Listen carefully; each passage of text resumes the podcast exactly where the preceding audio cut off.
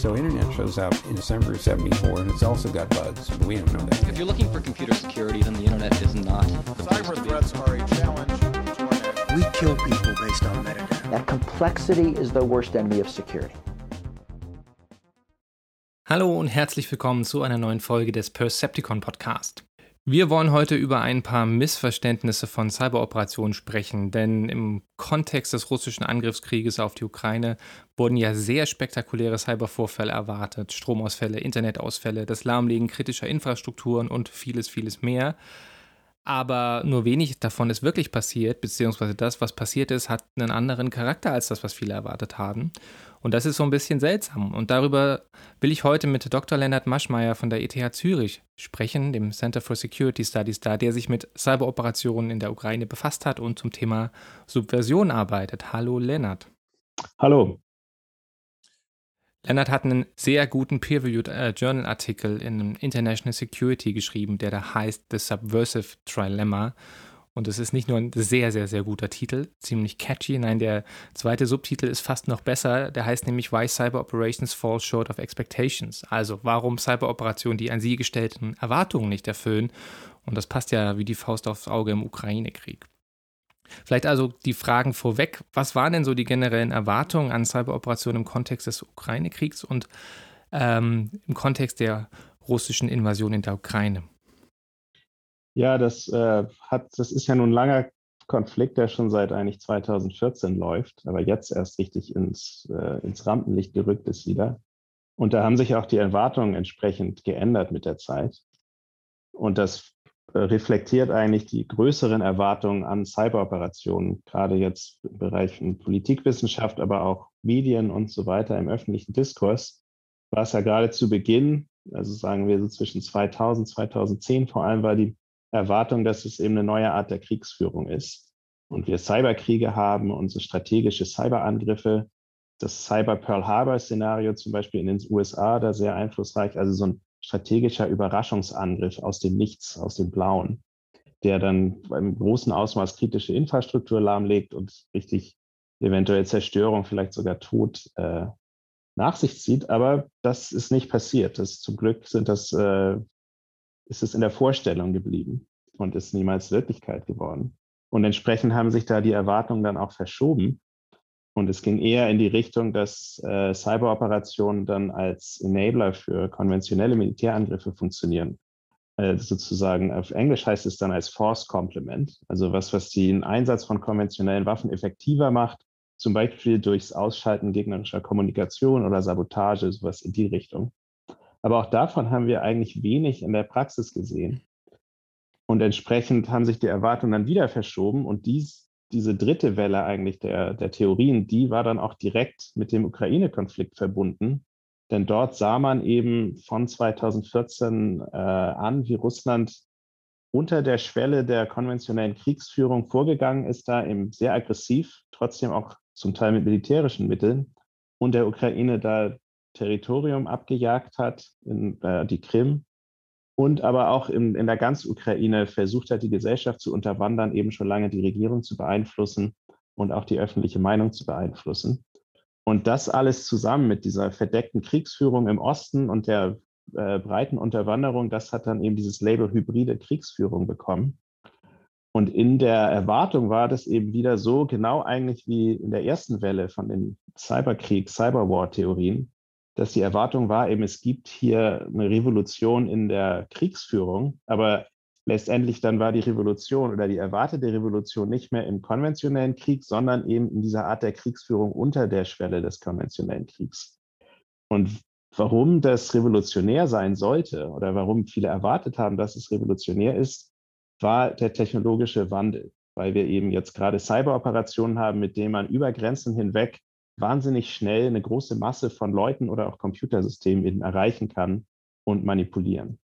Und entsprechend deshalb war die Erwartung, dass solche hybriden Mittel der Kriegsführung halt viel mehr äh, Schaden anrichten können oder viel mehr Einfluss ausüben können, als es früher möglich war, bevor es diese Technologie gab.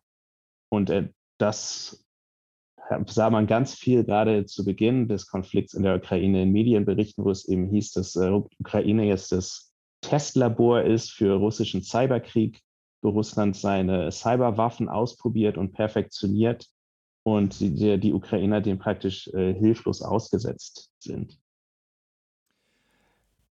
Da haben wir jetzt eine ganze Menge Stoff, um es mal auseinanderzudröseln. Ähm, wenn man so ein bisschen die empirische Wirklichkeit daneben hält, dann wären so für mich die markantesten Ereignisse in diesem Konflikt, also es, je nachdem, welche Quelle man anschaut, gab es mehrere hundert Cyberangriffe im Kontext dieses Krieges. Ich selber habe so um die 700 gezählt. Das meiste davon waren allerdings sehr niedrigschwellige DDoS-Angriffe von Hacktivisten, was für mich in diesem Kontext, glaube ich, die größte Überraschung war, die, die prominente, das prominente Auftreten von Hacktivisten auf pro-russischer, aber auch auf pro-ukrainischer Seite. Ähm, ich glaube, man zählt so mittlerweile um die 70 verschiedenen Gruppen, die da in irgendeiner Form in Erscheinung getreten sind. Und die machen einen Großteil der Angriffe, übrigens die meisten gegen Russland, also gar nicht gegen die Ukraine. Ich glaube, das war auch eine verschobene Erwartung. Das ist aber alles relativ niedrigschwellig und die interessanteren Vorfälle waren die Wiper, also Datenlöschung, verschiedene Generationen von Wiper-Schadsoftware, die Daten in ukrainischen Ministerien gelöscht haben, wahrscheinlich von allen drei russischen Nachrichtendiensten jeweils individuell entwickelt. Wir hatten Indestroyer 2, äh, die Weiterentwicklung der Schadsoftware, die 2016 in der Ukraine den Strom kurz ausgeschaltet hat die aber äh, in der neuen Variante nicht äh, effektiv war im Sinne davon, dass sie vereitelt wurde und rechtzeitig erkannt wurde. Und wir hatten den KSAT-Satellitenhack, der im Wesentlichen zu diesem passt, was du gerade als Enabler für konventionellen Konflikt geschrieben hast, nämlich äh, Satellitenkommunikation über Südosteuropa und der Ukraine, die ausgeschaltet wurde mit der Invasion, um militärische Kommunikation zu stören. Und daneben gab es noch eine ganze Menge Spionageaktivität. Das ist so das, was ich zusammenfassen würde, was das Bemerkenswerteste in der Ukraine war. Würdest du noch irgendwie einen anderen Punkt setzen oder noch was ergänzen? Nein, jetzt in der Invasionsphase auf jeden Fall. Ich meine, jetzt interessant ist im Vergleich zu den Jahren vorher zu sehen. Ne? Das, was ich jetzt gerade gesagt habe über diese hybride Kriegsführung, die ganze Erwartung, das bezog sich eben auf die, die Zeit, bevor Russland jetzt einmarschiert ist. Und da hat sich ja, sollte man doch dazu sagen, denke ich, ist wichtig, die Erwartungshaltung nochmal wieder verschoben, eigentlich wieder fast bis zu der ersten Welle zurück mit Cyberkriegstheorien. Denn es viele äh, Kommentatoren aus den Thinktanks, zum Beispiel Analysten, hat viele Artikel geschrieben mit der Erwartung eben jetzt, wir haben eben nicht richtigen Cyberkrieg gesehen bisher, weil es auch kein richtiger Krieg war in der Ukraine, aber auch sonst. Und jetzt ist eben der erste große konventionelle Krieg mit Russland als Akteur, einer der besten äh, oder der mächtigsten Akteure im Cyberkrieg. Und das heißt, jetzt sehen wir die richtigen Angriffe, das, was wir schon, wovor wir schon lange gewarnt haben richtig eben auch strategische Angriffe, zum Beispiel wie diese auch Cyber Pearl Harbor Szenarien. Und da war ja ein riesiger Hype. Einige haben sogar argumentiert, dass Russland gar nicht äh, einmarschieren muss mit seinen Truppen, weil es die meisten Ziele auch einfach mit Cyberangriffen erreichen kann. Und genau das ist ja nun überhaupt nicht eingetreten. Und wie du gerade schon dargelegt hast, haben wir eigentlich sehr wenig strategisch relevante oder auch für den Verlauf dieses Konflikts relevante Angriffe da gesehen. Und dieser äh, KSAT-Einriff, der einzige, wo man plausibel eigentlich argumentieren könnte, dass das irgendwie relevant für den Konfliktverlauf ist. Denn das ist ja ein Satellitenkommunikationssystem, was von ukrainischem Militär auch verwendet wurde und wurde genau dann ausgeschaltet. Also der äh, Payload, der, das Virus, mit dem es äh, den Effekt erzielt hat, diese Modems zu deaktivieren oder einfach unbrauchbar zu machen, wurde aktiviert genau zum Zeitpunkt, als die russische Invasion begonnen hat. Also ganz klar war auch die, die Idee dahinter hier, eben dieses ukrainische Militär zu stören in dem Moment, wo der Angriff stattfindet. Aber wir sehen eben, es, es gibt überhaupt keine Beweislage, keine Hinweise darauf, dass es sich irgendwie aufs Militärgeschehen ausgewirkt hat. Und eine ja, verlässliche Quelle aus der Ukraine, die ich leider nicht namentlich erwähnen kann, aus offensichtlichen Gründen, hat mir aber bestätigt, dass es auch da keine Beweise dafür gibt, dass es sich irgendwie aufs äh, Militärgeschehen ausgewirkt hat oder dass es eben überhaupt die ukrainische Armee gestört hat. Dazu kann man, denke ich, sagen, es gibt eben Satellitenkommunikation als ein Mittel der Kommunikation, aber es gibt ja auch andere Mittel der Kommunikation, auf die äh, das Militär entsprechend zugreifen kann. Und im größeren Kontext war es ja so, nicht nur wurde Russlands Cyberkapazität wahnsinnig überschätzt oder gehypt zu Beginn der Invasion, Das gleiche ist ja auch der Fall gewesen mit dem konventionellen Militär. Die Erwartung war ja, dass Russland innerhalb von zwei bis drei Tagen Kiew erobert. Das haben wir ja gesehen, zum Glück ist nicht der Fall gewesen.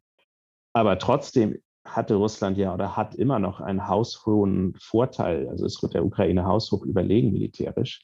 Und trotzdem, trotz diesem Vorteil, den sie sowieso schon haben und dann eventuell einen taktischen Vorteil dadurch, dass sie die Kommunikation da ausgeschaltet haben, haben sie es trotzdem nicht geschafft, militärisch irgendwie äh, nennenswerte Siege zu erringen in der ersten Phase des Krieges, äh, Krieges.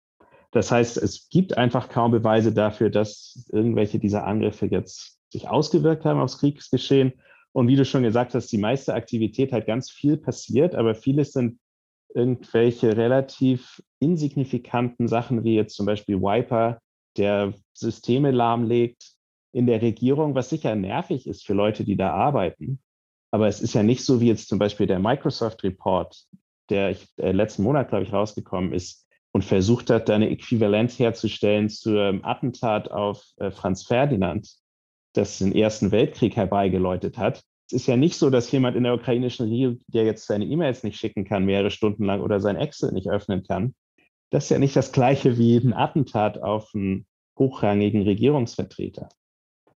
Und ich denke, da muss man halt einfach etwas realistischer sein, wie man diese Angriffe einordnet. Sicher hat es gestört und auch diese verschiedenen Aktivismus-Sachen stören die Organisationen, die dem ausgeliefert sind, die, die Opfer von diesen Angriffen sicher. Aber es ist eben nicht so, dass wir hier irgendwie eine Verbindung herstellen können zum Kriegsgeschehen oder sagen, ah, hier so und so viele Angriffe hat es gegeben, entsprechend ist jetzt Russland so und so geschwächt oder hat es nicht geschafft, diese Ziele zu erreichen, sondern es ist eben eine parallele Aktivität. Auf der einen Seite ist der, die militärische Seite des Konflikts und auf der anderen Seite parallel dazu laufen halt diese Cyberangriffe und aber auch der Informationskrieg und äh, Geheimdienstoperationen allgemein. Das war ja jetzt auch gerade in den Nachrichten ganz interessant, dass Präsident Zelensky in, den, in der Ukraine zwei hochrangige Regierungsvertreter gefeuert hat, wegen anscheinend fundierten Verdacht, dass sie mit den Russen äh, zusammengearbeitet haben als Doppelagenten. Ein Grund, warum Cyberoperationen die an Sie angebrachten Erwartungen vielleicht nicht erfüllen kann, liegt meiner Meinung nach darin in dem Verständnis. Also wie wir dieses Instrument verstehen. Und du hast es eben schon angedeutet, man hat lange Zeit Cyberoperationen, Cyberangriffe äquivalent als militärische Gewalt verstanden. Also entweder revolutioniert es militärische Gewalt, wie die Cyber Revolution Theorie, so mit dem Cyber Pearl Harbor in den 90er Jahren gesagt hat, oder es ergänzt militärische Gewalt, ne, dieses Enabling-Thema. Und jetzt sind wir ja an einem Punkt mit der Theoriebildung, wo man sagt, nee, Cyberoperationen sind vielleicht gar nicht Gewalt, sondern folgen einer eigenen Logik. Und so ein bisschen, finde ich, argumentiert dein Papier ähm, in International Security war es, glaube ich, oder Theory, ähm, ähnlich, sondern du sagst, dass Cyberoperationen weniger einer Kriegslogik, sondern eher einer Logik der Subversion folgen. Was ist Subversion und was ist diese Logik der Subversion, die du da skizzierst? Ja, das, äh, ich glaube, müsste ich ein bisschen größeren äh, Kontext ziehen hier, denn es geht halt um die Frage der verschiedenen Machtinstrumente in internationalen Beziehungen und so bin ich auch an das Thema rangegangen damals, als ich angefangen habe, mich damit zu beschäftigen. Und ich habe eben zuerst auch nachgedacht darüber, wie, inwiefern Cyberoperationen eben Mittel der Kriegsführung sein könnten. Und Kriegsführung folgt ja einer ganz klaren Logik. Da geht es halt darum, Gewalt auszuüben gegen äh, seine Gegner. Und das geht vor allem mit eben materiellen Kapazitäten. Also ganz einfach gesagt Waffen, Armeen, Panzer und so weiter. Und man versucht maximale Zerstörung anzurichten damit. Und es ist auch immer eine direkte Interaktion. Es wissen offensichtlich alle Kriegsparteien, dass sie miteinander im Krieg sind. Das Haupt äh, oder das zweite Hauptmachtinstrument in internationalen Beziehungen ist Diplomatie. Das äh, muss man, glaube ich, nicht viel dazu sagen. sind eben Verhandlungen verschiedener Art, aber dann auch verschiedene Abkommen, die man schließen kann, Handelsabkommen und so weiter, aber auch Friedensverträge im internationalen Recht. Das sind alles Mittel der Diplomatie. Aber es gibt eben noch ein drittes Machtinstrument in internationalen Beziehungen, in der internationalen Politik, was aber gerade im äh, Studienbereich internationalen Beziehungen sehr wenig erforscht ist. Und das sind Geheimdienstoperationen. Und die umfassen ein sehr breites Feld von Aktivitäten. Einerseits und auch das Wichtigste eigentlich ist Spionage mit verschiedenen Mitteln, also durch äh, Einschleusen von Agenten, Spionen in verschiedene äh, gegnerische Institutionen und so weiter, wo es aber immer auch darum geht, eben Informationen zu bekommen. Es geht nicht ums aktive Eingreifen. Und dieses aktive Eingreifen, das ist das zweite Feld. Das sind dann eben verdeckte Operationen, heißt es auf Deutsch, wenn mich alles täuscht. Covert Operations auf Englisch oder bei den Sowjets hieß es damals Active Measures. Und da geht es eben genau darum, aktiv einzugreifen in das äh, äh, in die Gesellschaft des Gegners und normalerweise dann geht es darum, irgendwie politische Ergebnisse zu erzielen oder Politik selbst zu verändern, öffentliche Meinung zu beeinflussen. Das haben wir eben auch von der russischen Seite in der Ukraine gesehen. Und das, dieses ganze Feld der Geheimdienstoperation ist aber oder folgt einer ganz anderen Logik als jetzt Krieg und Diplomatie. Vor allem deshalb, weil es eben im Verborgenen geschieht. Das hat wiederum zwei Aspekte. Es gibt einerseits eben der Covert, heißt es auf Englisch. Ich glaube, da gibt es nicht direkt die Entsprechung auf Deutsch. Und das, das bedeutet, dass man die, seine eigene Identität als Sponsor von so einer Operation eben leugnet.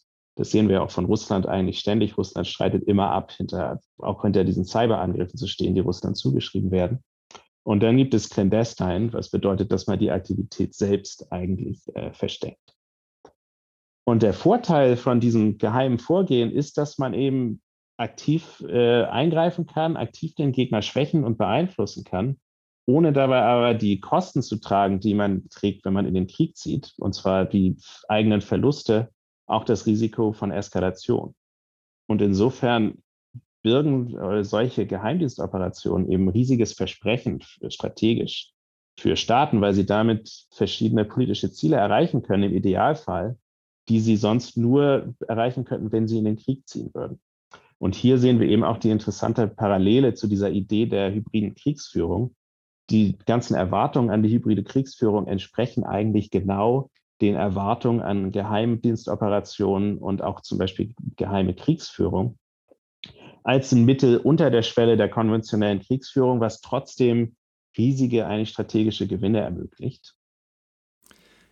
Kannst du mal ein, zwei Beispiele geben für aktive Maßnahmen, wo man sieht, dass die strategische Gewinne eingefahren haben? Also es gibt eine ganze Menge Beispiele für aktive Maßnahmen. Mir fällt immer, oder das Beispiel, was ich immer ganz interessant finde, ist Operation Infektion. Das hast du vielleicht auch schon mal gelesen von Kollegen Thomas Ritt und anderen. Also die Idee, dass man die Immunschwächekrankheit AIDS in, in eine aktive Maßnahme und russischer Propaganda als Biowaffe der Amerikaner umdichtet, dass man sagt, es ist eine menschenentwickelte Technologie oder eine Biowaffe, die aus US-Laboren kommt. Und diese Verschwörungstheorie am Ende des Tages ist relativ weitreichend, sodass man die heute immer noch mal wieder findet. Aber welche Gewinne damit eingefahren wurden, ist immer so ein bisschen unklar. Deswegen die Frage, kannst du da ein besseres Beispiel finden? Ja, das ist eine sehr gute Frage. Und das ist, bringt uns eigentlich auch zum Knackpunkt von diesem Thema.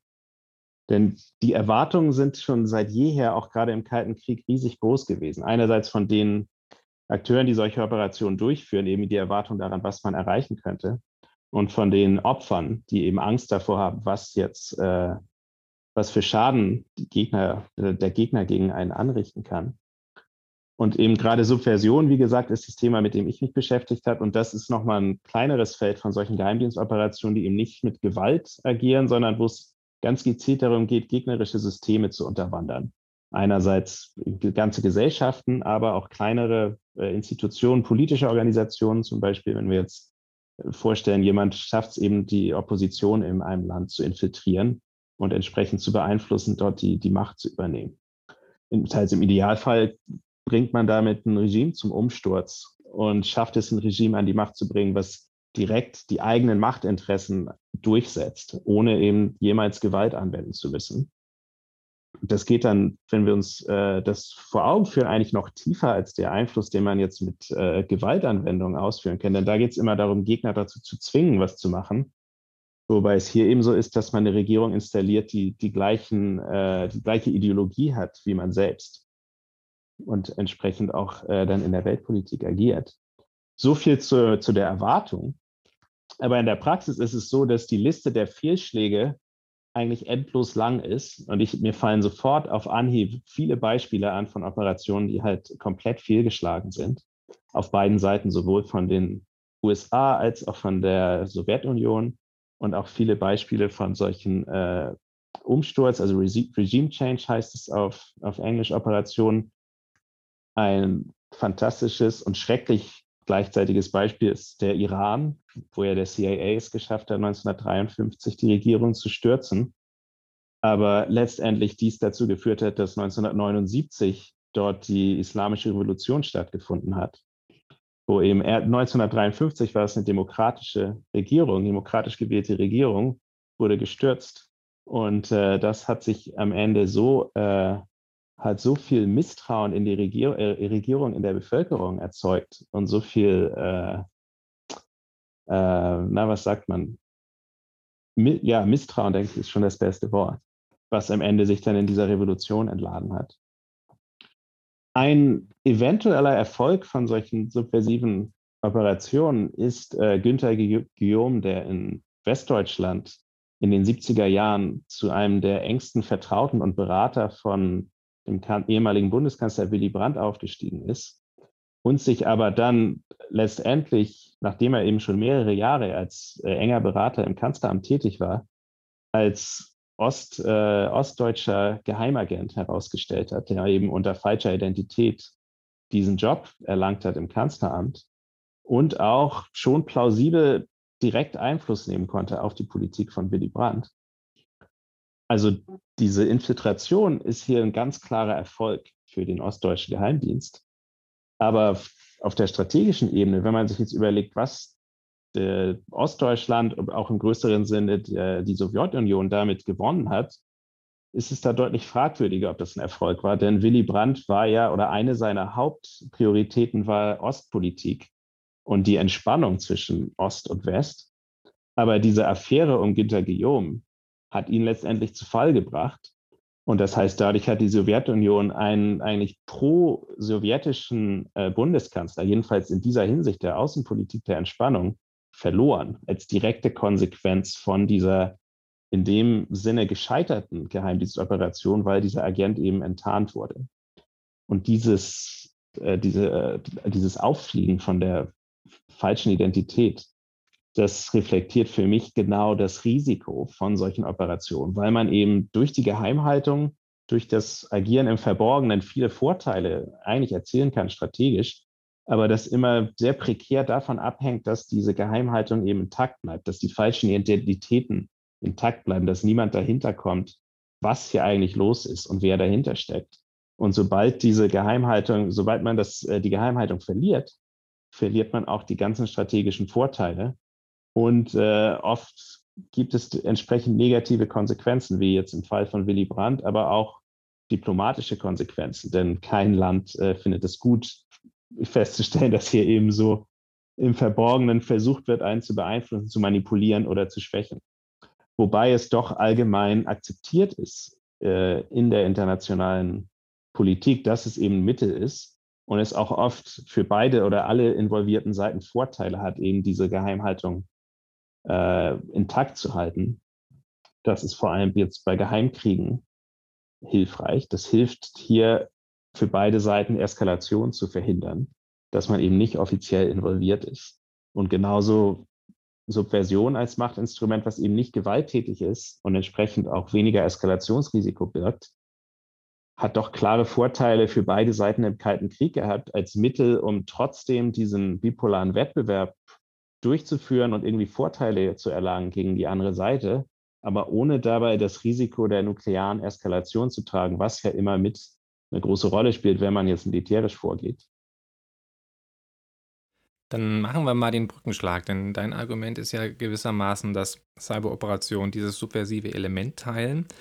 Das müssen wir aber, glaube ich, Erwartungsmanagement machen, verglichen mit dem, was du davor gesagt hast. Also ein Regime Change mit einer Cyberoperation wahrscheinlich ziemlich schwierig. ähm, insofern die Frage, was macht Cyberoperationen subversiv und wo liegen dann auch die Grenzen? Weil du argumentierst ja schon klar, dass Subversion auch einige Restriktionen mit sich bringt, die andere Formen der Machtausübung so nicht haben. Es gibt einige charakteristische Merkmale der Subversion und das Wichtigste ist eben, dass es anstatt darum geht, eben irgendwie Gewalt auszuüben, oder andere von seinem Argument zu überzeugen, wie es in der Diplomatie ist, geht es darum, Systeme zu infiltrieren und auszubeuten.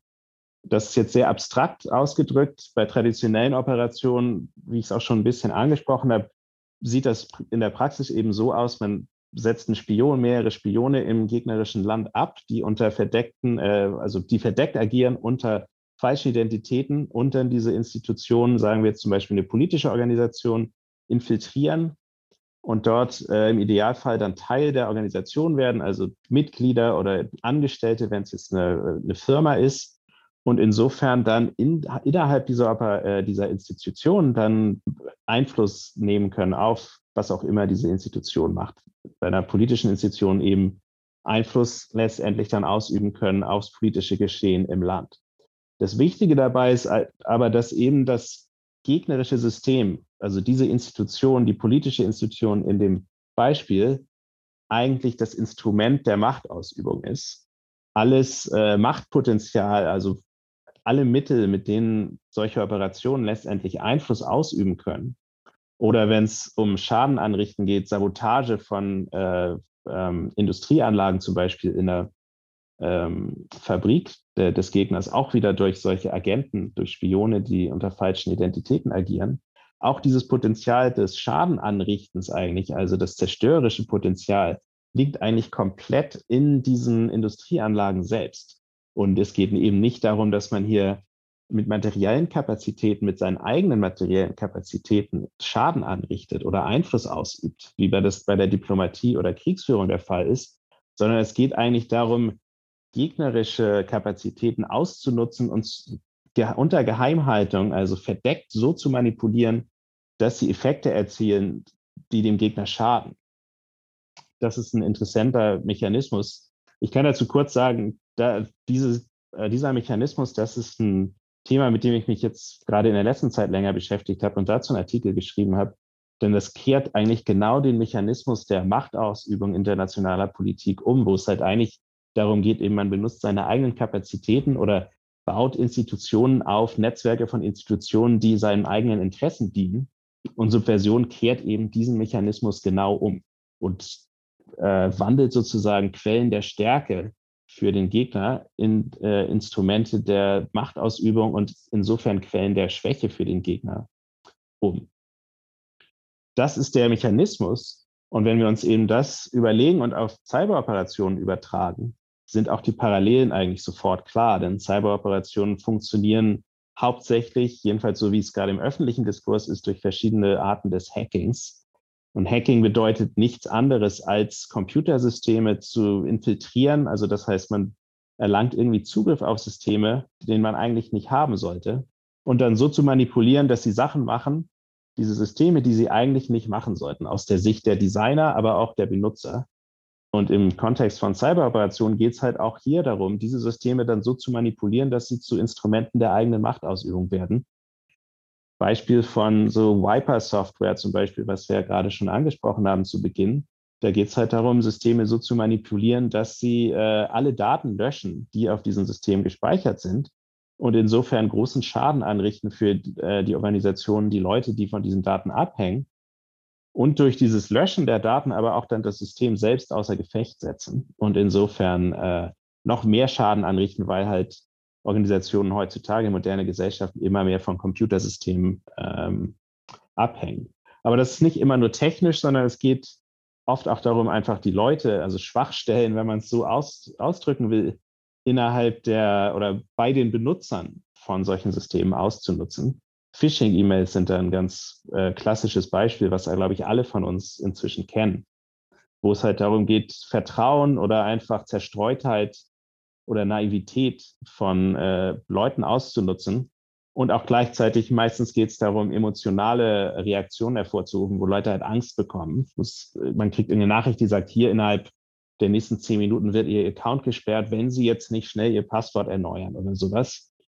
Aber das alles funktioniert eben so, dass man Leute ausnutzt, manipuliert, so dass sie einem aus der Hacker-Perspektive unwissentlich Zugriff aufs eigene System ermöglichen. Das heißt, dieser Mechanismus der Ausnutzung, Ausbeutung ist auch der gleiche hier. Und die Konsequenz ist dann dasselbe wie beim Hacken, was technische Schwachstellen ausnutzt. Es geht halt immer darum, Zugriff auf Computersysteme zu bekommen und über die Systeme dann verschiedene Effekte zu erzielen. Das braucht auch Geheimhaltung. Also man hängt davon ab als Hacker, dass man verdeckt agiert. Denn sobald es äh, dem fürs Opfer klar wird, dass das System irgendwie manipuliert wird, dass da jemand drin ist, der nicht drin sein sollte, dass jemand Zugriff hat, der keinen Zugriff haben sollte, gibt es verschiedene Methoden, diesen Zugriff eben zu neutralisieren. Entweder man löscht den, äh, den Benutzeraccount, ändert das Passwort, oder wenn es jetzt ein Virus zum Beispiel im System ist, kann man diese Viren löschen oder Systeme updaten und entsprechend damit den Zugriff verhindern. Ich habe vor einiger Zeit mal einen Podcast aufgenommen, wo ich mich an den Begriff der Cyberwaffe abgearbeitet habe und sage, okay, der Begriff der Waffe ist nicht so richtig gut geeignet für Cyberoperationen, weil Cyberoperationen eben keine inhärenten Eigenschaften haben oder Fähigkeiten haben, die sie mit einer Waffe vergleichbar macht. Wenn ich eine eine Rakete habe oder so, dann hat die einen physikalischen äh, Wert, einen Detonationswert, die die sozusagen die Explosionsrate bestimmt und damit kann ich mir sicher sein, dass die ungefähr immer gleich sein wird. Und bei Cyberoperationen greift das eben nicht, weil Cyberoperationen target-dependent sind, also zielabhängig sind. Das heißt, ich kann mit ihnen nur das machen, was die Möglichkeiten des Ziels mir erlauben. Also wenn ich einen smarten Kühlschrank hacke, kann ich damit nur das machen, was der smarte Kühlschrank eben kann und nichts, was darüber hinausgeht. Und insofern ist der Nutzen von Cyberoperationen eben begrenzt auf das, was das Zielsystem ausführen kann. Jetzt ist nicht nur das ein Problem von Cyberoperationen, sondern du sagst, die sind auch als Machtmittel überschätzt, weil die Effekte meistens gering sind, weil die Fehlerrate relativ hoch ist und weil die Operationsgeschwindigkeit ein Problem ist. Und du benennst das Ganze das Subversionstrilemma. Kannst du uns mal kurz erklären, was das denn überhaupt ist? Ja, das ist jetzt wirklich der Kernpunkt von, von meiner Forschung, die ich zu, nach langer, jahrelanger eigentlich Forschung zu dem Thema erkannt hat, dieses Trilemma als Einschränkung von subversiven Operationen, was genau erklärt, warum wir diesen großen äh, Unterschied haben zwischen den einerseits den Erwartungen an subversive Operationen, auch an Cyberoperationen und an dem, was sie letztendlich erreichen können. Und das ist interessanterweise eben genauso, dass die, die Vorteile dieser Operation dieses strategische Versprechen ermöglichen, und zwar die Geheimhaltung und auch das Manipulieren von gegnerischen Systemen. Beides das zusammen äh, macht eben die eigenen Ressourcen, die man aufwenden muss, oder bedeutet, dass man selbst nur sehr wenige Ressourcen braucht, um solche Operationen durchzuführen, weil eben man die, die Kapazitäten des Gegners benutzt und gleichzeitig das geringe Risiko der Eskalation, weil es im Geheimen geschieht. Aber das Problem oder der Knackpunkt hier ist eben, dass diese Charakteristiken, also Geheimhaltung, Manipulation von gegnerischen Systemen, das ist nicht etwas Gegebenes, sondern das erfordert enorme Anstrengung überhaupt erstmal zu erreichen und dann aufrechtzuerhalten. Ich habe es schon ein bisschen äh, beschrieben jetzt, wenn wir zum Beispiel äh, Geheimagenten haben, die falsche Identitäten haben, die müssen eben die ganze Zeit aufpassen, dass sie sich nicht irgendwie verraten. Und diese Anstrengung, die es braucht, dann diese Geheimhaltung und das Manipulieren von gegnerischen Systemen äh, zu erreichen und auch nicht zu verlieren, im Laufe solcher Operationen, die erzeugen eben bestimmte, wie ich es nenne, operative Einschränkungen. Und diese Einschränkungen äh, wirken sich so aus, dass sie alle, das sind drei zusammen. Einerseits ist in der Geschwindigkeit, weil man eben die Vorbereitung braucht, um überhaupt zum Beispiel jetzt falsche Identitäten zu erstellen oder in der Cyberoperation dann ein Virus zu schreiben, also ein Programm, was entsprechend die Effekte erzeugt, das System manipuliert. Das kostet alles Zeit. Genau, und natürlich brauche ich bei Cyberoperationen auch falsche Identitäten. Ne? Wenn ich zum Beispiel Phishing-E-Mails machen will, dann muss ich die ja auch von einer Identität ausschicken, die irgendwie glaubhaft ist für den Empfänger der E-Mail. Ne? Da muss ich auch Zeit und Ressourcen investieren und LinkedIn-Systeme ausspähen und so weiter, damit ich jemanden imitieren kann äh, und sozusagen mit seiner Identität agieren kann. Und dazu gehört auch gleichzeitig das Lernen von den gegnerischen Systemen. Man muss ja erstmal verstehen, wie diese Systeme funktionieren. Und man muss es so gut verstehen, dass man hier Dinge erkennt, die die Designer dieser Systeme selbst übersehen haben. Entsprechend kann man sich vorstellen, das dauert doch enorm lange, denn das ist vor allem ein Lernprozess. Das heißt, wir haben klar Einschränkungen in der Geschwindigkeit. Und dann ist es aber auch so, dass, wie du es gerade schon äh, angesprochen hast, die Intensität von den Effekten oder was für Effekte man überhaupt erzielen kann, hängt immer davon ab, was für Kapazitäten diese gegnerischen Systeme haben. Smarter Kühlschrank kann jetzt keine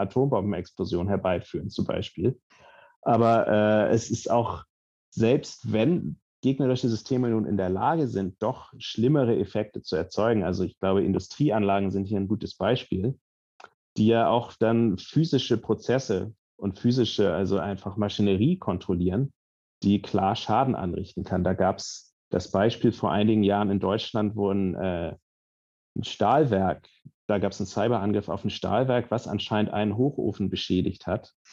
Und man kann ganz klar sich vorstellen, hier theoretisch hätte es auch äh, richtig großen Schaden anrichten können. Genau, das betrifft einen Hochofen von der Firma Thyssen und das BSE hat im Lagebericht zur IT-Sicherheit in Deutschland 2014 darüber geschrieben. Demnach sind ziemlich fortgeschrittene Hacker in das System eingedrungen, haben das Ding irgendwie lahmgelegt, sodass es sich nicht mehr herunterfahren lassen konnte und hat dementsprechend zu physischen Schäden geführt.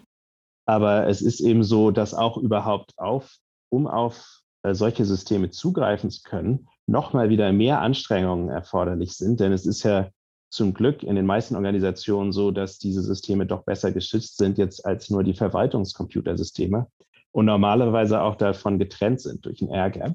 Das heißt, von der Tendenz her ist es so, je intensiver die Effekte sind, die man erzielen muss, desto mehr Arbeit muss man entsprechend reinstecken, um überhaupt die Systeme zu erreichen und man, äh, manipulieren zu können, die in der Lage sind, diese Effekte zu erzielen. Und dadurch, dass diese Systeme meistens besser geschützt sind, auch von der Tendenz her, heißt es auch wieder, dass das Risiko, dass man auffliegt im Laufe dieser Anstrengung, das steigt an. Und dadurch steigt eben auch das Risiko vom, vom Fehlschlag. Und dieses Risiko, dass man auffliegt und entsprechend die Kontrolle verliert über diese Systeme, die man versucht zu manipulieren, das äh, leitet dann zur dritten Einschränkung über. Und das ist überhaupt die beschränkte Kontrolle, die man jeweils hat. Denn man hängt eben immer als subversiver Akteur von Systemen ab, die man einerseits selbst nicht designt hat und die im gegnerischen äh, Hoheitsgebiet sind. Und die der Gegner entsprechend eigentlich komplett kontrolliert, aber nicht, äh, der Gegner ist, weiß eben, wenn man sich gut anstellt, äh, wenn man es gut anstellt, weiß nicht, dass hier jemand unter äh, Geheimhaltung und, oder auf verdeckte Art und Weise es schafft, geschafft hat, irgendwie in diese Systeme einzudringen und sie so zu manipulieren, dass sie so aussehen, auf den ersten Blick jedenfalls, als würden sie normal funktionieren, aber in Wirklichkeit eben dieses Potenzial haben, Schaden gegen einen selbst auszurichten. Aber dieses Potenzial, dass diese Systeme sich eben anders verhalten, als man erwartet, das gilt nicht nur für den Gegner oder das Opfer solcher Operationen, sondern auch für einen selbst. Denn auch hier wieder der Anfangspunkt halt, man manipuliert ein System, was man nicht komplett kennt. Und das heißt, in dem Moment, wo man es manipuliert, kann es gut sein, dass sich das System anders verhält, als man erwartet als Hacker. Und entweder gar nichts passiert, also man überhaupt keinen Effekt erzeugt, oder der Effekt eben anders ist, als man erwartet hat. Bei Computerviren vor allem äh, ein klassisches Szenario ist halt, dass sich so ein Virus unkontrolliert ausbreitet. Das sehen wir ganz oft einer der ersten Computerviren, der Morris Worm von 1988, illustriert das gut. Das war genau das gleiche Prinzip eigentlich als harmloses Network Mapping Tool vom äh, Universitätsstudenten programmiert, was das Internet, was damals in den Kinderschuhen steckte, halt erforschen sollte und eine, eine Karte des Internets erstellen, war aber so schlecht programmiert, dass es sich einerseits viel zu schnell ausgebreitet hat und dann auf den Systemen, die davon betroffen wurden, viel zu viel Rechenkapazität verbraucht hat und große Teile des damaligen Internets lahmgelegt hat. Und hier eben genau verdeutlichen, wie die Effekte, die man erzielt, ganz anders sein können als das, was man eigentlich vorhat. Wer die Geschichte mit dem Morris Home nochmal nachhören will, der kann mal die Folge zu WTF sind Viren anhören oder das Feature, was ich mal gemacht habe, nämlich über das ARPANET, den Vorläufer des Internets. Da ist das alles im Detail nochmal drin.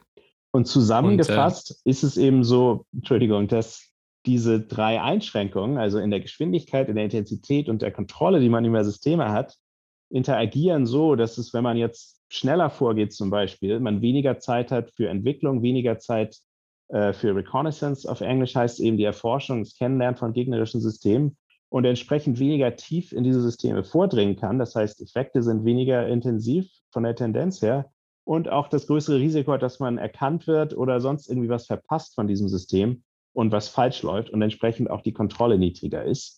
Und das Gleiche läuft äh, umgekehrt, so wenn man halt jetzt ganz, ganz intensive Effekte, also wirklich Zerstörung erzeugen will, sagen wir beim Staudamm, du hast es vorhin angesprochen, ist, wird es so sein von der Tendenz her, dass man sehr viel mehr Zeit braucht, sich da überhaupt so weit zu kommen, dass man solche Effekte erzielen kann, als wenn man jetzt zum Beispiel eine Wiper-Software irgendwo installieren will.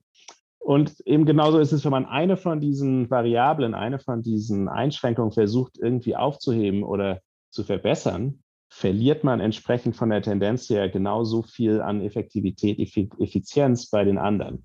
Und das erzeugt eben dieses Trilemma. Und wegen dieses Trilemma ist es dann von der Tendenz so, dass in der Praxis Cyberoperationen eigentlich entweder zu langsam, zu schwach oder auch zu unberechenbar sind, um wirklich strategischen Nutzen zu erzeugen.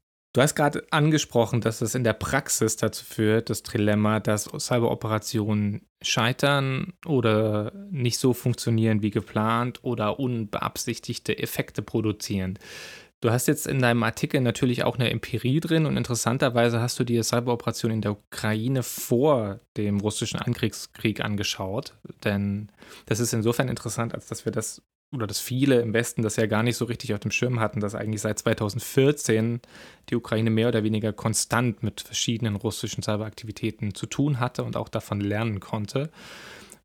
Würdest du mal vielleicht zwei, drei interessante Fälle herauspicken und dran zeigen, wie da dieses Trilemma gewirkt hat? Ich meine, es war schon, also in, bei den Informatikkreisen oder gerade so Cybersecurity-Leuten, die hatten schon ein Auge auf diesen Konflikt, aber auch vor dem Hintergrund, dass das eben das Testlabor ist für russische, russische Cyberwaffen. Und vor dem Hintergrund natürlich eine sehr interessante Fallstudie.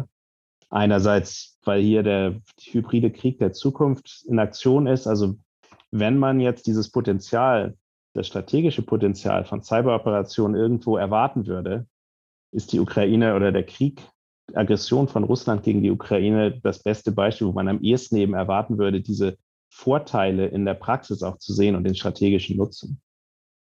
Und ich muss sagen, das war für mich eine große Überraschung, dass ich das eben in der Praxis nicht gesehen habe, als ich mir die verschiedenen Operationen, die Russland jetzt gegen die Ukraine durchgeführt hat, genau angeschaut habe. Ich war auch selbst dort 2018, habe verschiedene Leute interviewt, die zum Teil auch direkt involviert waren in der äh, Entdeckung und Mitigation von solchen, von solchen Angriffen, sondern im Gegenteil es immer deutlicher wurde, dass diese Operation, also insgesamt hat Russland fünf äh, Cyberoperationen, fünf groß angelegte Cyberoperationen in die Ukraine durchgeführt, die verschiedenen Schaden angerichtet haben.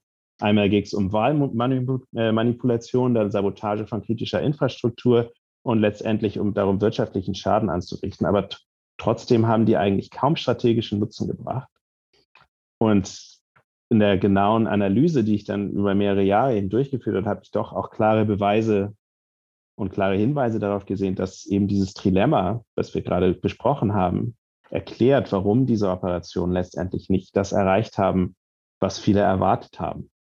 Und ich denke, ein gutes Beispiel zum Anfang sind die zwei Sabotageoperationen gegen das Stromnetz in der Ukraine, denn diese haben auch im Westen schon viel Aufmerksamkeit äh, äh, erlangt, gerade in Medienberichten.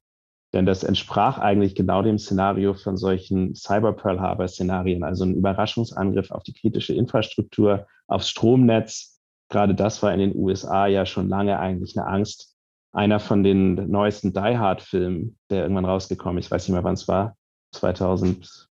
Weißt du es noch? Das ist der mit Justin Long, ne? Das muss so um die frühen 2000er gewesen sein, aber nagel mich nicht fest. Ja, ist ja nicht so wichtig, fiel mir nur gerade ein. So genau das Szenario, was wir auch im Die Hard-Film gesehen haben, wo auf einmal das komplette Stromnetz in den USA lahmgelegt wird. Also das entsprach einer von den großen Ängsten dieser Operation oder diese beiden Operationen entsprachen dieser Angst eben vor strategischen Cyberangriffen. Entsprechend reißerische Berichterstattung in der Praxis haben diese beiden äh, Blackouts, die die Folge von den Operationen waren, aber kaum wirklichen Schaden angerichtet. Das ist ganz wichtig dazu zu sagen. Also die erste Operation, das war kurz vor Weihnachten 2015. Und da ist im Westen der Ukraine in einer ländlichen Region, äh, Region Ivano-Frankivsk äh, heißt die, für mehrere Stunden der Strom ausgegangen, hat un ungefähr 200.000 Leute äh, betroffen oder waren davon betroffen hat aber kaum wirtschaftlichen Schaden angerichtet und hat auch psychologisch eigentlich kaum Schaden angerichtet oder irgendwie Angst, Unsicherheit hervorgerufen. Denn Stromausfälle sind in der Ukraine gerade in ländlichen Gebieten eher die Regel als die Ausnahme. Also das ist nichts Außergewöhnliches für die Leute dort. Und trotz dieser sehr geringen eigentlich äh, Auswirkungen, die diese Operation hatte, oder dem gegenüber stehen halt enorme Anstrengungen, die es äh, die russischen Hacker gekostet hat, überhaupt so weit zu kommen, dass sie den Strom dort ausschalten konnten. Und zwar hat die erste Operation 19 Monate insgesamt Vorbereitungszeit gebraucht. Das entspricht genau eigentlich der Erwartung eben, dass je intensiver die Effekte werden, hier ist es ein physischer Effekt, desto länger dann die Vorbereitungszeit wird. Und äh, fing auch ganz prosaisch an, ganz im Vergleich zu der, dieser Idee von einer Cyberwaffe. Ich denke, das ist nützlich hier zu erwähnen, denn es ging statt da mit einer sehr ausgeklügelten Cyberwaffe hier, die Russland dann abgeschossen hat, sozusagen die Ukraine, ging es mit einer ganz klassischen Phishing-E-Mail los, die aber nicht mal aufs Ziel zugeschnitten war, sondern aus einer anderen äh, Operation kam, die sich, die aufs äh, ukrainische Schienennetz ausgerichtet war. Da hatte nämlich die gleiche Hackergruppe schon mal, ich weiß nicht mehr genau, wann das war, es war einige Monate vorher, versucht in der Ukraine, ich glaube, zwei Betreiber von Minen, also im Bergbau, und dann auch den ukrainischen, den Betreiber vom ukrainischen Schienennetz lahmzulegen. Und vermutlich war es eine E-Mail aus dieser Operation, die irgendwie ihren Weg zu äh, einem Mitarbeiter von einem, von dem Stromanbieter in der Westukraine gefunden hat. Denn diese E-Mail, mit der es losging, da ging es ums ukrainische Schienennetz und es war eine Excel-Datei im Anhang mit irgendwelchen allgemeinen Informationen über das ukrainische Schienennetz, die ja für jemand, der in dem Bereich arbeitet, relevant wären, aber überhaupt keine Relevanz hat eigentlich für jemand, der jetzt beim Stromnetz, äh, beim Stromanbieter arbeitet. Trotzdem hat dieser Angestellte dort, das wissen wir jetzt im Nachhinein, halt auf diesen Anhang geklickt von der E-Mail und damit den Hackern überhaupt Zugriff aufs System äh, ermöglicht. Und die Hacker hatten dann riesiges Glück in dem Zusammenhang, denn es deutet alles darauf hin, dass dieser Stromnetzbetreiber nicht so, wie es eigentlich sein sollte, das Verwaltungsnetz vom äh, Industrienetz abgetrennt hat, also von den industriellen Kontrollsystemen, sondern die Hacker konnten über dieses Verwaltungsnetz, auf äh, das sie Zugriff hatten durch diese Phishing-E-Mail, dann langsam ihre Kontrolle, ihren Zugriff ausbreiten und haben es dann geschafft, eben auch diese industriellen Netze äh, zu manipulieren. Aber trotz, und wie gesagt, das hat 19 Monate gedauert. Und ein Großteil von diesen 19 Monaten waren äh, die Hacker damit beschäftigt, überhaupt zu lernen, wie funktioniert so ein Kraftwerk oder wie funktioniert so ein Umspannwerk. Das heißt, sie mussten es eigentlich einen Crashkurs machen, äh, als äh, äh, hast du eine Idee, wie das heißt, der Job? Ich glaube, das sind elektrotechnische Ingenieure, aber nagel mich nicht fest. Und das, das ist ja in Deutschland mindestens ein Studium, was du irgendwie fünf Jahre machen musst, bis du überhaupt die Kenntnisse hast, um so ein Werk zu bedienen. Also das ist nicht so trivial zu lernen. Und dann ist es vielleicht auch noch auf einer anderen Sprache. Also gut, ukrainisch und russisch ist zumindest verwandt, aber äh, zu, zu wissen, was die Label da bedeuten, die ich vielleicht mit einem Computer steuern kann, das ist für einen Hacker von draußen auch nicht so ganz trivial. Ne? Ja, genau. Und entsprechend hat es auch mindestens ein Jahr gedauert. Und trotz diesen 19 Monaten Vorbereitung war es dann aber so, dass die Hacker es nicht geschafft haben, diese industriellen Kontrollsysteme selbst zu manipulieren, sondern eben nur die Terminals, die Zugriff hatten. Und das bedeutet, in dem Moment, wo sie dann äh, das versucht haben, den Strom auszuschalten, mussten die Hacker aus Russland manuell die verschiedenen Schalter umstellen, die sie umstellen mussten, um dann den, den äh, Stromausfall herbeizuführen. Und das heißt, die Angestellten in dem betroffenen Umspannwerk haben halt dann auch danach, da gibt es eine Dokum einen Dokumentarfilm drüber, haben berichtet, als sie haben ihre Mauszeiger wie von Geisterhand sich bewegen sehen über, den Bildschirm und dann da die Schalter umgelegt. So, also haben es die Hacker nun geschafft, 19 Monate gearbeitet, mit eigentlich mit einfachsten Mitteln mit der Phishing-E-Mail überhaupt Zugriff zu erlangt. Und der Rest ist sehr äh, unspektakuläre Lernarbeit gewesen, haben es aber geschafft, den Strom auszuschalten. Insofern eigentlich ein Erfolg. Dann ist es aber so, dass diese Umspannwerke in der Ukraine eigentlich ein altes sowjetisches Design sind, die meisten von denen, und auch Computerisierung nicht sehr weit fortgeschritten ist. Und das ist, war ein Glücksfall in, in diesem Zusammenhang für die Opfer, denn es gab in allen betroffenen Umspannwerken einfach einen Schalter, mit dem man auf manu manuelle Kontrolle umschalten konnte und damit den Zugriff der Hacker sofort neutralisieren. Das heißt, die Hacker haben überhaupt keine Kontrolle mehr über diese Systeme. Und damit ist der, der Hack vorbei. Und alle 19 Monate Vorbereitung verpuffen auch im Nichts. Denn es läuft eben alles über manuelle Kontrolle. Es ist kein Computersystem mehr da, was irgendwie Effekte erzielen kann. Das illustriert eben auch diesen, diese begrenzte Kontrolle, die man hat und die man immer von den Systemen abhängt. Okay, das war jetzt der Cybervorfall aus dem Jahr 2015. Kommen wir jetzt mal zu dem aus 2016, der dann im Nachgang Industroyer genannt wurde. Und die zweite Sabotageaktion ein Jahr später folgte genau dem gleichen Muster. Aber hier haben die Hacker dann eben nochmal ein Jahr Arbeit reingesteckt, um letztendlich so weit zu kommen, dass sie industrielle Kontrollsysteme selbst kontrollieren. Also haben eine Malware geschrieben, die automatisch diese Kontrollsysteme manipulieren konnte zum gleichen, also simultan zur gleichen Zeit, ohne dass die Hacker selbst da manuell Schalter oben legen mussten oder so. Und auch noch eine zerstörerischere äh, Funktionalität eingebaut als, als vorher, die ist theoretisch, jedenfalls äh, sagt so ein Report von Dragos, einer Cybersecurity-Firma, die es theoretisch möglich gemacht hätte, doch bleibenden Schaden zu erzeugen. Und zwar durchs Überladen von den, vom Stromnetz oder von Transformatoren, vor allem in den Umspannwerken, die dann ganz einfach explodiert werden im, äh, wären im schlimmsten Fall, weil sie eben so, so stark überladen wurden. Aber diese sollte dazu sagen, der zweite Angriff war nicht mehr in den ländlichen Gebieten in der Ukraine, sondern in der Hauptstadt in Kiew. Insofern auch ein viel äh, symbolträchtigeres Ziel, in der Hauptstadt eben den Strom auszuschalten. Aber diese noch zerstörerische Funktionalität, die die Hacker jetzt über ein Jahr entwickelt hatten, ist am Ende im Nichts verpufft, weil sie was übersehen hatten in dem Zielsystem, aber was ganz Einfaches eigentlich übersehen hatten, und zwar, dass diese industriellen Kontrollsysteme die IP-Adressen äh, in verkehrter Reihenfolge anzeigen und man entsprechend und äh, benutzen und man entsprechend auch Befehle dann mit der verkehrten oder umgekehrten Reihenfolge von den IP-Adressen eingeben muss. Das haben die Hacker aber übersehen. Und das heißt, die Befehle, die sie dann eingebaut hatten in ihre Malware, die diese Zerstörung äh, herbeiführen konnten, haben ins Nichts geführt, denn die IP-Adressen existierten nicht und insofern keine Zerstörung erzeugt. Gleichzeitig haben die Hacker eben wieder den gleichen Mechanismus anscheinend benutzt, wo sie manuell dort die, äh, den Strom ausgeschaltet haben. Aber das Opfer hatte gelernt von den Operationen oder vom, von der Sabotage im Vorjahr und war entsprechend noch schneller dabei, wieder die manuelle Kontrolle einzuschalten und die Hacker damit auszuschließen aus dem System, hat diesmal nur 75 Minuten gedauert. Und dazu war es noch so, dass die Sabotage um Mitternacht stattgefunden hat, wo die meisten Leute geschlafen haben, die meisten Geschäfte dicht hatten und entsprechend wir hier eigentlich noch weniger wirtschaftlichen Schaden hatten und auch noch weniger psychologische Auswirkungen auf die Bevölkerung. Das heißt, bei diesen beiden Operationen, obwohl sehr viel reißerischer äh, oder viele reißerische Stories darüber rausgekommen sind, gibt es keine Hinweise darauf, dass die irgendwie nennenswerte Auswirkungen hatten auf die ukrainische Bevölkerung, auf Wirtschaftsleben und auf den Konflikt mit Russland sowieso nicht. Dafür waren sie einfach zu kurz und zu unspektakulär, gerade für viele Leute in der Ukraine.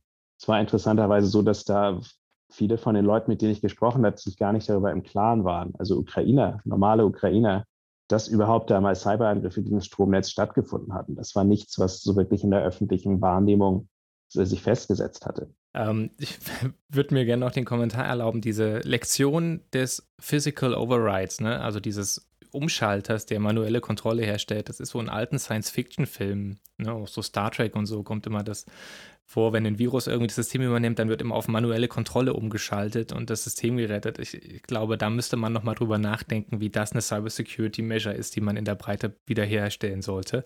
Aber das nur so am Rande. Ich habe übrigens, weil wir jetzt gerade beim Thema Filme sind, auch noch hier die Information zum Nachliefern. Der Film heißt Die Hard 4.0 aus dem Jahr 2007, wo ein Cyberterrorist äh, von Bruce Willis bekämpft werden will haben ja auch hier noch einen Bildungsauftrag nebenbei.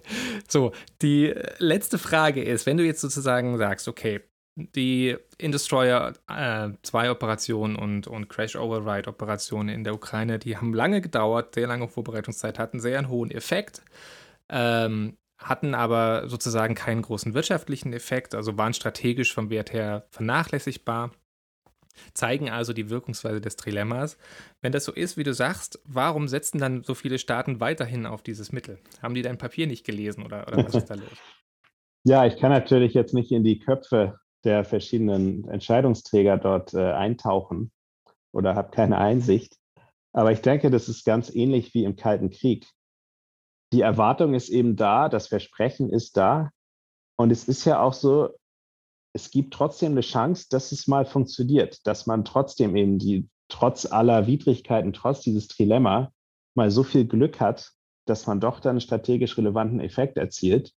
Und es kostet ja wenig. Einerseits ist billig, jedenfalls von den Ressourcen, die man verwendet im Vergleich zu Militärschlägen. Natürlich im, in dem Kontext von den Operationen jetzt muss man sich auch vor Augen führen, dass sind Hackergruppen, die haben da jetzt zwei Jahre zum Teil an so einer Operation gearbeitet. Die müssen bezahlt werden. Das kostet schon Geld. Da sind wahrscheinlich Millionenbeträge auf jeden Fall mit drin. Aber im großen Kontext eben vom, vom Staat und wenn man sich vorstellt, wie viel so eine Militäraktion jetzt kostet, ist es natürlich Peanuts. Das heißt, es ist billig und relativ wenig riskant und insofern attraktiv. Gerade wenn es jetzt nicht äh, um dringende Krisen geht, wo man halt, wo das Überleben im schlimmsten Fall davon abhängt, sondern wo man über lange Zeit eben einfach Sachen ausprobiert, die den Gegner irgendwie schwächen. Im schlimmsten Fall passiert eben nichts, aber im besten Fall hat man doch einen Vorteil dadurch. Und das macht es natürlich enorm attraktiv als Machtinstrument. Und ich denke, deshalb werden wir auch weiter äh, Cyberoperationen sehen. Aber wir werden wahrscheinlich nur selten Operationen sehen, die jetzt wirklich strategisch relevant sind. Und ich denke fast nie Operationen, die eben irgendwie einen entscheidenden Vorteil erzeugen. Es gibt natürlich Szenarien, wo man sich vorstellen könnte, dass eine Cyberoperation wirklich einen Unterschied macht strategisch. Das äh, mit dem Viasat in der Ukraine, die Unterbrechung von Kommunikationsnetzen ist eins, aber auch Sabotage jetzt zum äh, Militärsystem wäre ein anderes. Also im schlimmsten Fall, wenn wir jetzt sagen F-35, der neue Kampfjet der Amerikaner, der hoch computerisiert ist, aber anscheinend auch sehr viele Schwachstellen aufweist, wäre es durchaus vorstellbar, dass einer der Gegner, also Russland zum Beispiel oder China, da eine Schwachstelle findet, die es ermöglicht, die lahmzulegen, diese Kampfjets im Moment des Angriffs. Das könnte schon ein entscheidender äh, Vorteil sein. Aber auch hier, und das finde ich wichtig nochmal zu unterstreichen, auch hier sprich, äh, ist dieses Trilemma eben relevant. Und das bedeutet, dass auch hier in solchen anderen Kontexten, es ist nicht nur so, dass es jetzt nur für subversive Operationen relevant ist, das ist für die Anwendung von Cyberoperationen in allen Kontexten immer relevant, denn es, man hängt eben immer von gegnerischen Systemen ab. Und bei dem Beispiel von dem F-35 jetzt, wenn man, sagen wir jetzt, der ganze Angriff, den man plant gegen die USA, hängt, der Erfolg hängt davon ab, dass die USA ihre F-35 nicht starten können. Was, wenn man da was übersehen hat? Im äh, Beispiel, was du gerade gebracht hast, was, wenn es einen manuellen Schalter gibt, dass sie trotzdem noch starten können? Und insofern der ganze Vorteil verpufft und hier dann aber die USA einen Vorteil haben, weil der Gegner eben davon ausgegangen ist, dass sie diese Flugzeuge nicht in der Luft haben. Das heißt, diese strategischen Einschränkungen sind immer da. Und je mehr man jetzt davon abhängig macht, strategisch, dass, diese, dass solche Cyberangriffe funktionieren, desto größer wird das Risiko, dass es eben, dass es nicht funktioniert und dass man dadurch aber dann auch eventuell katastrophale strategische äh, Nachteile bekommt. Das braucht dann sicherlich nochmal eine eigene Forschung, nämlich die Frage, für welche strategischen Ziele eignen sich Cyberoperationen eigentlich besser als für andere. Ne? Streng nach Clausewitz gesprochen, die Mittel müssen zum Ziel passen und wenn sich mein Ziel verändert, dann muss ich andere Mittel auswählen. Und es gibt ja beispielsweise Hinweise darauf, dass das Mittel in nordkoreanischen Händen für die nordkoreanische Strategie der Devisenbeschaffung weitaus besser geeignet ist als zum Beispiel wenn man jetzt die russische Strategie nimmt, der, der Subversion und der Beeinflussung von westlichen Gesellschaften oder die iranische Cyberstrategie der Abschreckung, wo es ja einen großen Disput in der Forschung gibt, wie Abschreckung digital überhaupt funktionieren kann oder ob sie überhaupt funktioniert. Und da sieht man so ein bisschen, dass, je, dass verschiedene strategische Ziele oder dass für bestimmte strategische Ziele das Mittel besser geeignet zu sein scheint als für andere. Aber das ist Zukunftsmusik. Um, ähm, speaking of which, Zukunftsmusik, du beschäftigst dich ja momentan äh, weiter mit dem Thema. Was hast du denn noch so in der Pipeline? Was treibt dich gerade noch um? Ja, den Artikel, den einen, der jetzt bald rauskommt, habe ich schon kurz erwähnt, wo es einfach um die Theorie geht, was für eine Art von Machtausübung ist das, die man eben mit Cyberoperationen durchführen kann und Subversion, was ist das für ein Machtinstrument? Denn das entspricht eben eigentlich nicht den Erwartungen oder erfüllt nicht die gleichen äh, Voraussetzungen, hat nicht die gleichen Charakteristika wie traditionelle Machtinstrumente in der internationalen Politik. Das ist eins, aber wahrscheinlich am ehesten für Leute in der Politikwissenschaft interessant. Ein, das andere Thema, das geht in die Richtung, die du gerade schon angesprochen hast, eben für was für Strategien ist Subversion erstmal nützlich? Und dann, welche von diesen Strategien kann man mit Cyberoperationen überhaupt durchführen oder realisieren? Das ist der andere Artikel, der jetzt bald rauskommt. Auch da interessant, denn die Erwartung ist ja eigentlich, dass mit Cyberoperationen man mehr erreichen kann und auch irgendwie auf breiterer Ebene Effekte erzielen kann als mit traditionellen Geheimdienstoperationen. Also ganz einfach gesagt, dass, dass man mehr machen kann. Das ist aber gerade nicht so, wenn man es jetzt mal vergleicht. Wir haben schon kurz über Umsturz zum Beispiel gesprochen, also Regime-Change-Operationen. Das geht mit Cyberangriffen selbst alleine jedenfalls nicht. Und genauso alles, was eben Gewaltanwendung involviert. Geheime Kriege kann man mit Cyberoperationen selbst nicht durchführen aber auch sowas wie Kidnapping oder Attentate, was auch immer zu Geheimdienstoperationen dazugehört. Und äh, am ehesten, denke ich, sieht es doch so aus, dass Cyberoperationen äh, geeignet sind für solche langfristigen Kampagnen, um die Stärken des Gegners zu unterwandern, zu schwächen und da Einfluss zu nehmen. Aber das, so wirtschaftliche äh, Vorteile oder einfach Kriminalität dann im Dienste des Staates, wie Nordkorea das durchführt, was du gerade schon angesprochen hast, das denke ich, ist auch ein klarer Vorteil, gerade für solche Staaten, die darauf angewiesen sind. Und die ganz große Frage, die beim Hintergrund steht von allem, was wir auch heute besprochen haben, ist eben, wie der technologische Wandel eigentlich internationale Politik, Sicherheitspolitik beeinflusst. Und ich habe mich natürlich speziell mit der Frage beschäftigt, inwiefern technologischer Wandel und die Verfügbarkeit von Informationstechnologie und entsprechend die Möglichkeit, Cyberoperationen durchzuführen, inwiefern das Subversion als Machtinstrument ändert und vor allem die strategische Rolle und den strategischen Nutzen. Und wie natürlich aus unserer Diskussion schon klar wird, sehe ich da wenig revolutionären Wandel, aber es gibt doch eben interessante äh, ähm, Änderungen in, der, in dem Ausmaß von Effekten und dann in der Intensität von Effekten. Und das ist diesen Vergleich, das ist, womit ich mich in, dem, in meinem Buch, in dem ich gerade arbeite, zu dem Thema Subversion beschäftige, wo ich den, die, den Fall der Ukraine, also Russlands Aggression gegen die Ukraine, Russlands Subversion der Ukraine jetzt in, äh, in den letzten acht Jahren vergleiche mit der Sowjetunion, der Kampagne der Sowjetunion gegen die Tschechoslowakei 1968 wo sie versucht haben, ganz, da gibt es viele Parallelen, wo eben die Sowjetunion versucht, eine liberale Regierung zu unterwandern, zu beeinflussen, die Bevölkerung dort zu unterwandern, auch zu beeinflussen, so dass die äh, Tschechoslowakei von ihrem liberalen Reformkurs abweicht und wieder zurück sozusagen unter die Fittiche des, des Kremlin kommt. Und dafür hat die Sowjetunion damals ganz viel illegale Agenten, hießen die damals, äh, des KGBs, die unter falschen Identitäten ganz lange vorbereitet. Die haben meistens Jahre Training bekommen und waren zu der Zeit eine Innovation des KGB, ein neues Instrument für solche Geheimdienstoperationen, die eben ganz tief in gegnerisch, gegnerische Gesellschaften eindringen konnten und dort sich etablieren konnten und auch so eigentlich kugelsichere falsche Identitäten hatten, dass es ganz schwer war, die aufzudecken. Die haben meistens akzentfrei die, die Sprachen äh, gesprochen und so weiter. Das heißt, wir haben auch da eine, ein neues Mittel, um Geheimdienstoperationen, Subversion durchzuführen, mit dem der KGB dort experimentiert hat, genauso wie jetzt mit, der äh, mit Cyberoperationen in der Ukraine als neues Instrument.